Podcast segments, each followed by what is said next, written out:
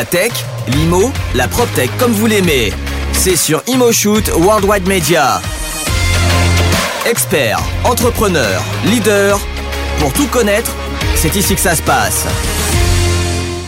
Et bienvenue sur ImoShoot Worldwide Media et on a avec nous Ama Silva. Bonjour Ama.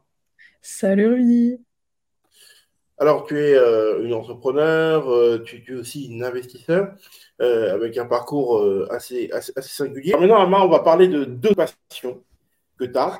La tech tout d'abord, alors tu n'es pas né du tout dans la tech, et surtout tu as un méga projet qui a un rapport un peu avec l'immobilier en réalité, où tu as envie de, de faire les croissants les plus bio de Paris et les viennoiseries les plus les meilleures pour la santé de Paris. Euh, et c'est marrant parce que dans ton plan de développement, tu as inclus l'immobilier. Alors, d'abord, on va revenir sur la tech. comment t'es venue cette passion de la tech et pourquoi la tech en fait? Alors, moi de base, mes compétences sont dans le design. Et quand tu es dans le design, quand tu maîtrises la suite Adobe, euh, donc je suis tombée avec le réseau social euh, qu'on a fait euh, dans, dans, du product. C'est vraiment une passion pour moi de monter des produits. Et donc pendant trois ans, j'ai bossé à monter une technologie, un produit. c'est des choses qui te restent. C'est marrant, mais j'ai appris la création dans une cuisine avec mon père. Et tu vois, je je sais que tout le monde n'a pas cette capacité euh, de, structurer sa pensée ou euh, voilà, d'être doué dans du processus ou du management d'équipe, de projet, etc. Mais moi, c'est vraiment des choses sur lesquelles j'ai toujours une fibre. Je mets vraiment mes forces en, valeur. Et je me suis rappelé qu'avec mon père, euh, parce que tu vois, je suis pas cuisinier ou quoi, mais j'ai vraiment une affinité particulière sur, sur, sur la foot. Je suis vraiment une passionnée. Tu vois, je suis le genre de gamin, quand j'étais petite, j'allais au bon marché. Euh, enfin, j'étais une psychopathe de la créa en mode genre, ok, je veux mieux faire que mon père. Et pour faire mieux que mon père. Et en fait, le but, c'est qu'en fait, c'est là qu'on va, expliquer rapidement. C'est que tu veux dupliquer un concept euh, très urbain qui pourrait plaire, on va dire, avoir la boulangerie saine et bio à moins de 400 mètres de ton métro. Et c'est là que finalement la question immobilier va intervenir, puisqu'en vérité, dans ton plan de développement, on peut, on peut le dire, à euh, mmh, une, personne qui partage ces valeurs-là et qui veut une boulangerie à moins de 400 mètres, etc., tu pourrais lui fournir un bien immobilier, un circuit de financement et un concept assez rapide pour qu'elle puisse euh, directement dupliquer et euh, installer dans son quartier, entre guillemets, euh, la boulangerie de ses rêves, etc. Donc, en fait, faciliter sur l'apport immobilier et trouver un moyen de financement et de repérage de biens pour aider même les gens qui n'y avaient pas pensé finalement à se lancer. Ben, tu sais, je pense qu'il y a vraiment des préconçus. Tu sais, c'est comme à l'école, euh, quand tu partais en BEP ou en formation professionnelle, les gens ils se foutaient de ta gueule. Mais aujourd'hui, c'est ces mêmes personnes-là qui sont pâtissiers, qui sont boulangers, qui sont menuisiers, qui sont ce que tu veux dans l'artisanat, et qui, quand ils sont vraiment très très bons, sont accompagnés par la banque à pouvoir développer leur commerce. Alors, tu as des réussites extraordinaires comme Kaiser, par exemple. Kaiser, aujourd'hui, c'est 300 boutiques dans le monde, 300 millions d'euros de chiffre d'affaires. Et c'est un boulanger de base. Quand, euh, tu es confronté euh, à un marché, euh, tu peux avoir toutes les meilleures idées innovantes, tout ce que tu veux. Si tu n'as pas accès au capital, tu n'as pas accès aux ressources humaines. Et bon, le consommateur, il faut savoir que 90% des gens en France gagnent entre 2000 et 3000 euros en France. Et je trouve que la ruralité touche beaucoup plus la France que tu vois, je veux dire, même quand tu descends à Bordeaux, tu sens qu'ils n'ont pas la rapidité qu'on peut avoir à Paris. Alors déjà, c'est quand tu vis à Paris, tu te, tu te prends le chou, mais t'imagines quand tu, quand, quand tu pars comme ça dans d'autres villes, à quel point les gens sont lents, ils s'en foutent de l'innovation. Et en fait, quand tu, quand tu te, tu te poses, tu prends du recul, tu dis, ok, mais en France, on est fort dans quoi? Bah, l'artisanat, le luxe. Ça, c'est notre savoir-faire. C'est qui on est, c'est ce qu'on fait de mieux. Euh, et d'ailleurs, euh, la personne la plus riche de France, et puis une des personnes les plus riches du monde, ça reste Bernard Arnault, tu vois. Ça mêle branding, ça mêle euh, l'immobilier, ça mêle des produits avec des énormes marges. Point, à la ligne. Et donc, toi, ton idée, en vérité, c'est de permettre, euh, là où ça bute, franchement, c'est dans le financement et dans l'acquisition d'un bail locatif, finalement.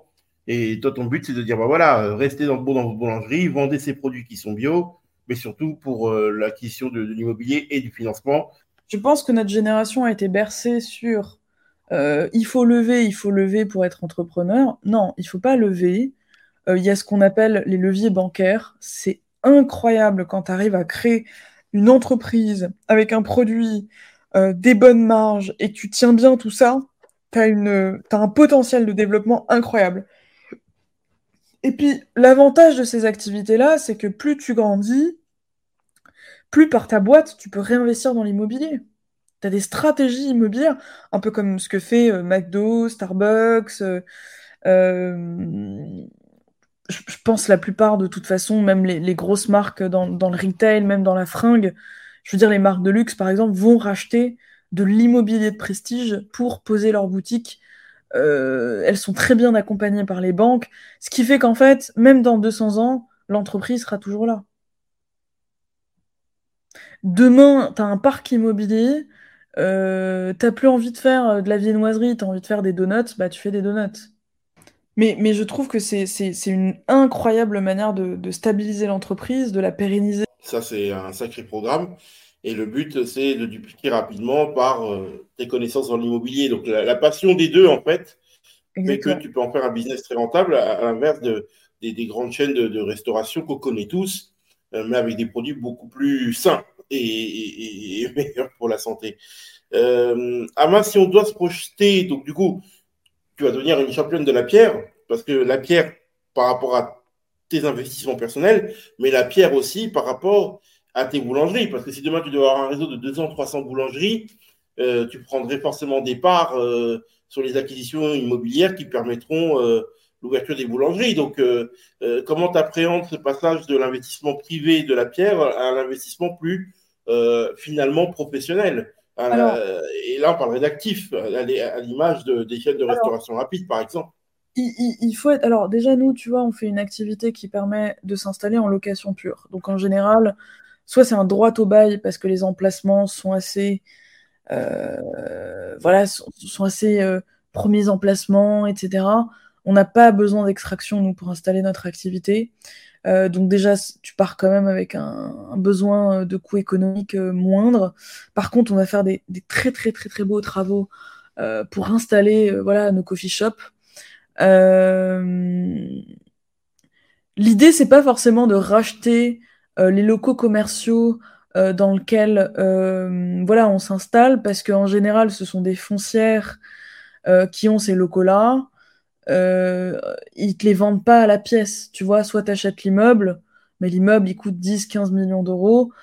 Euh, quand, je, parlais d'immobilier, ça peut être, tu sais, euh, euh, commencer déjà à racheter des immeubles pour les gens qui travaillent, les loger moins cher, etc. Donc ça, ça reste quand même une forme de, de patrimonisation. Donc il y a quand même des, des, des, des, choses qu'on commence à faire par la pierre.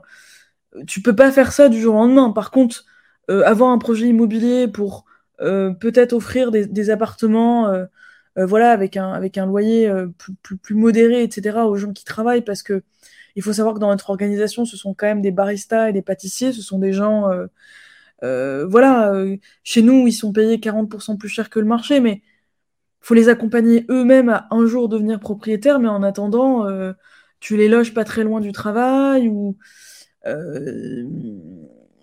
tu, tu, tu, tu, les aides en fait, tu les accompagnes à, à, se, à se, construire, on va dire, euh, eux-mêmes. Mais je pensais peut-être même à des, à des projets euh, d'hôtel.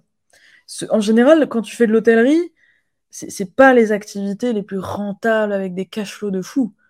Par contre, euh, tu as, pris un ancien château, tu l'as complètement réhabilité, tu sais, avec 10-15 chambres d'hôtes, un peu comme un gîte euh, encore une fois, on est sur un axe premium. Nous, on développe de la communauté derrière.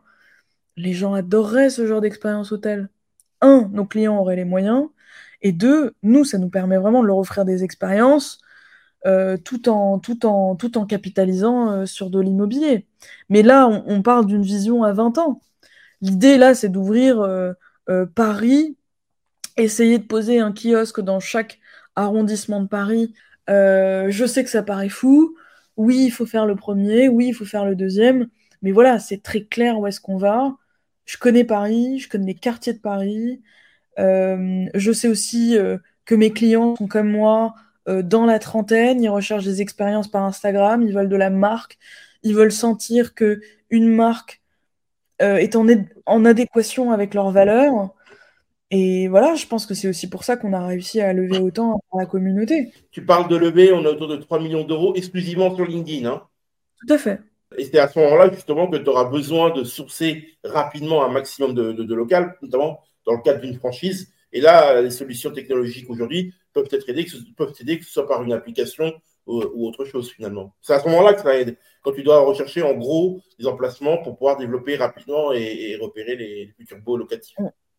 On, dit souvent que la réussite, c'est une question d'exécution, mais je pense que l'exécution, c'est une question aussi de mindset. Euh, je viens de la tech. On a collecté de la data pendant trois ans. On a étudié la data. On a fait des choses. On a fait des algorithmes avec la data. C'est une habitude que tu prends, en fait, de collecter de la data, de comprendre, en fait, par l'observation euh, et de répondre à des problématiques euh, voilà, par, par la collecte de, de la data, en étant à l'écoute de ses clients, etc. Et quand on met une place, on met organisation en place comme ça, on fait forcément de l'innovation incrémentale euh, dans l'organisation. C'est-à-dire que aujourd'hui, tu as des entreprises comme Starbucks qui se sont associées à des banques pour permettre à leurs clients de déposer de l'argent sur une carte Starbucks, parce que souvent ils se sont rendus compte que pour les dépenses les plus petites, les gens n'avaient pas forcément, euh, plus forcément du cash. Et donc, ils, déposent de l'argent sur, euh, sur, euh, sur Starbucks, sur la carte Starbucks, ils accumulent des points de fidélité, machin, etc., dans tous les sens. Même quand ils achètent aujourd'hui ailleurs aux États-Unis que dans un Starbucks, ils continuent d'avoir des points. Donc c'est pour ça aussi que les gens continuent d'acheter par cette carte-là, parce qu'en fait, en allant acheter dans tes commerces ailleurs, bah, tu gagnes des cafés gratuits, etc. Et puis, pour Starbucks, quand les gens ont déposé de l'argent, ce, n'est pas une banque Starbucks indirectement, c'est un, un compte de dépôt. Donc tu peux déposer de l'argent et euh, et le dépenser. Ça permet à Starbucks de montrer à la banque qu'aujourd'hui, ils ont 2 milliards d'euros de leurs clients qui ont été déposés sur ces cartes qui attendent d'être dépensés. Et ça, tu peux t'en servir comme levier bancaire pour continuer à, grandir. C'est incroyable quand tu y penses. C'est-à-dire que des gens ont des cartes Starbucks parce qu'il y a tellement de Starbucks dans le monde et aux États-Unis surtout, qui déposent de l'argent dedans, que cet argent déposé, euh, Starbucks sait que un moment donné, il, va être dépensé, puisqu'une fois que tu l'as déposé, tu peux plus le retirer. Ils s'en servent, eux, comme moyen de levier pour aller chercher des crédits monstrueux. Et voilà, c'est là où les choses euh, vont être suivies. Merci d'avoir euh, donné un peu de ta vision. Et c'était franchement très, très agréable. Et nous tous souhaitons tous le meilleur Merci Rudy, à très bientôt. Salut à tous. La tech, l'IMO, la PropTech comme vous l'aimez.